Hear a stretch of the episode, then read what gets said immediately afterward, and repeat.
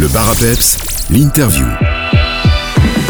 Dans l'interview du jour, on va faire place à l'humour. Avant d'être celui que l'on connaît tous, Pablo Andrés était gamin. Et malgré les apparences, ça n'a pas fort changé. Comment trouver l'équilibre entre la magie de l'enfance et les responsabilités de l'âge adulte? C'est ce dont Pablo Andrés parle dans son spectacle Gamin. Et il est mon invité pour nous en parler. Bonjour Pablo. Bonjour. Ce spectacle, il va donc parler de votre enfance et de cette part d'insouciance que vous gardez malgré les responsabilités adultes. Quand vous vous êtes dit que vous étiez adulte, y a-t-il un événement qui vous a fait prendre conscience de cette transition vers le monde adulte?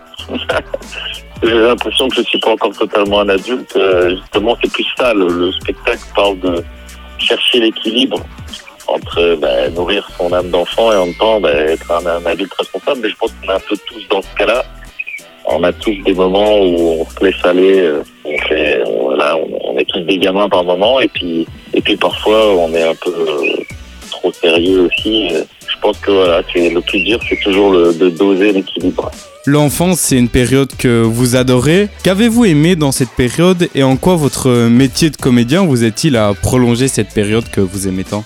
C'est une très bonne question parce que c'est vraiment, j'ai l'impression que c'est un peu mon, mon, rôle sur cette planète. Chacun, pense, a, des choses à faire sur cette terre et moi, quelque part, euh, ce que j'essaie de faire au quotidien, c'est de continuer à nourrir l'âme d'enfant de, de, voilà, de chaque spectateur, de chaque personne qui regarde. J'ai pas d'autres prétentions que ça. Et c'est vrai que moi, ce que j'apprécie, euh, ce que j'ai aimé, en tout cas dans l'enfance, c'est qu'il y a une forme de pureté. Il y a quelque chose qui est très vrai, très authentique.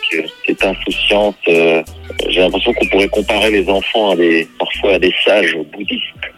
Parce qu'ils sont dans l'instant présent et en même temps ils gèrent pas du tout, ils ne savent pas, on ne sait pas qu'on est dans l'instant présent quand on est un enfant et être adulte c'est essayer de, de, mieux maîtriser ça mais d'être quand même dans cette insouciance-là. Et, euh, et voilà, moi je j'essaye tant bien que mal de me replonger euh, et c'est vrai que dans cette époque-là. Et c'est vrai que mon métier me permet de continuer à rester un gamin. Quoi. Quand je joue, quand je joue aux cowboys et aux indiens, comme quand j'avais 7 ans, sauf que là, j'ai, j'ai, j'ai, les scènes sont plus grandes, les jouets sont plus grandes, et c'est la même chose. Hein. Et ce spectacle, gamin, il est plus intime que les autres. Qu'est-ce que vous avez fait dans l'écriture pour que ce spectacle soit justement plus intime? Qu'avez-vous dû changer par rapport aux deux autres spectacles? Mais attention, je rassure tout le monde, je garde mes, mes personnages, je change pas complètement je fais, quoi. Ça reste.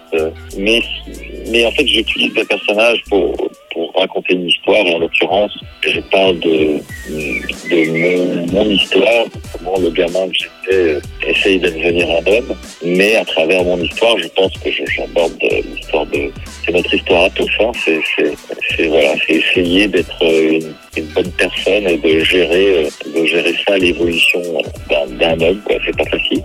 Mais, euh, c'est ça qui est cool. C'est parce que c'est pas facile et parce qu'on se pète la gueule que c'est marrant. Pablo Andrés, on va marquer une courte pause musicale on se retrouve juste après pour poursuivre cette interview. Et je vous laisse l'honneur de choisir le titre qu'on va écouter. Alors, qu'est-ce que vous voulez qu'on diffuse euh, J'aimerais bien euh, mettre un morceau de mon ami Dadel, qui est un compositeur français mais qui habite ici en Belgique et qui fait du funk.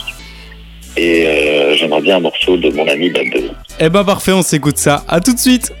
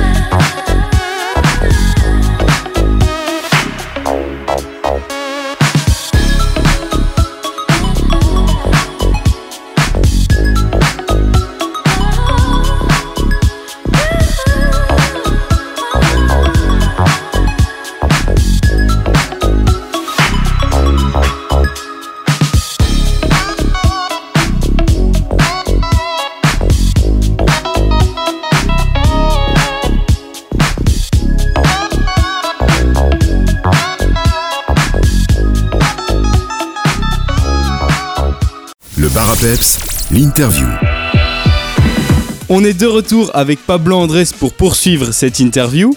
Pablo, un de vos projets, c'est aussi le cinéma. On pourra d'ailleurs euh, vous voir d'ici quelques mois dans la saison 2 de la série Baraki ou alors plus rapidement euh, dans la prochaine saison de Messieurs Pipi. Vous disiez aussi vouloir prendre part à l'écriture et monter euh, des projets pour le cinéma. J'imagine que vous ne pouvez pas trop en dévoiler car c'est souvent de longs processus. Mais comment ça se passe votre travail pour le monde du grand écran? Euh, bah, c'est, euh, c'est un peu comme euh, si on compare ça à l'enfance, on était au primaire et puis on, on, était en secondaire et puis on va à l'université, donc c'est un peu la cour des, plus grands. Et c'est ça qui est excitant, c'est que ça, ça ouvre, ça amène plus de curiosité, ça, ça, ça est obligé de se dépasser de, d'aller plus loin. C'est ça qui est excitant. Après, euh, en effet, c'est des longs processus, mais là, pour le moment, euh, j'écris j'écris avec euh, avec des scénaristes, il y a des projets qui, qui, qui, se développent. Maintenant, voilà, ça prend du temps, mais mais c'est très excitant pour le coup. C'est un long processus, mais le, là, les travail sont assez longs. Hein. Et c'est d'autant plus gratifiant quand on arrive au bout et quand on, quand on accouche d'un projet comme ça.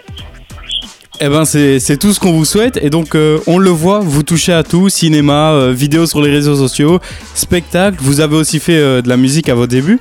Comment faites-vous pour euh, jongler entre tout ça et garder une certaine stabilité? Euh, ben, Je fais jamais tout en même temps. Euh, la musique par exemple, j'en fais plus du tout, enfin je fais juste en comédie on va dire. Mais, mais je pense que c'est ma qualité et puis en même temps mon défaut parfois j'ai besoin de varier les choses et de voilà de, de encore une fois de garder cette curiosité et, ce challenge et donc de me fixer des challenges et d'apprendre quoi continuer à apprendre pour pour pas s'ennuyer si c'est trop répétitif après on, on devient une caricature de soi-même et, on n'apprend plus rien donc euh, donc il suffit de bah, il faut bien s'organiser et puis, c'est toujours et encore toujours beaucoup de travail mais mais quand on s'amuse comme un petit gamin on, on oublie que c'est du travail, ça c'est un jeu. Vous m'offrez euh, la transition parfaite pour retourner euh, sur votre spectacle. Les dernières dates donc pour ce spectacle Gamin, c'est en octobre à Liège. Allez-vous en annoncer d'autres pour euh, 2023 ou 2024 ou alors vous allez vous pencher euh, sur d'autres projets et clôturer ce spectacle? Euh, ben donc là, je viens chez vous, hein, c'est ça, à Bastogne, je serai pas, je sais quelle date c'est exactement. C'est le 17 juin, c'est ça. Voilà, puis je serai la veille à Marchand-Famenne, il reste encore des places aussi. Et puis en effet, après, c'est à Liège. Euh, mais oui, bien sûr que l'idée vraiment de ce spectacle, c'est de continuer à le, à le, travailler, à le faire grandir. Et j'ai vraiment envie de, de, de, le peaufiner encore plus. Je prends énormément de plaisir. Je pense que c'est clairement mon, mon, meilleur spectacle parce que, parce que voilà, j'ai plus d'expérience. Et, euh, et je, voilà, je m'amuse beaucoup. Donc clairement, j'ai envie de, je vais rajouter des dates. Maintenant, je ne sais pas encore exactement quand et comment, mais, euh, mais voilà, la, la, vie de ce spectacle va continuer. On est ravis de l'apprendre. On pourra donc, euh, comme vous l'avez dit, vous retrouver au Centre culturel de Bastogne le 17 juin. Pour réserver nos places, on peut se connecter au site centreculturelbastogne.be et pour suivre toutes vos actualités, évidemment, on peut surfer sur vos réseaux sociaux et sur votre site internet pabloandres.be où on retrouve aussi toutes les autres dates. Merci beaucoup Pablo et on se retrouve alors euh, ce 17 juin. Bah, merci à vous, merci à vous et puis euh, je souhaite une bonne journée à toutes et les auditeurs et je leur souhaite que du bonheur. Ça va, que du bonheur.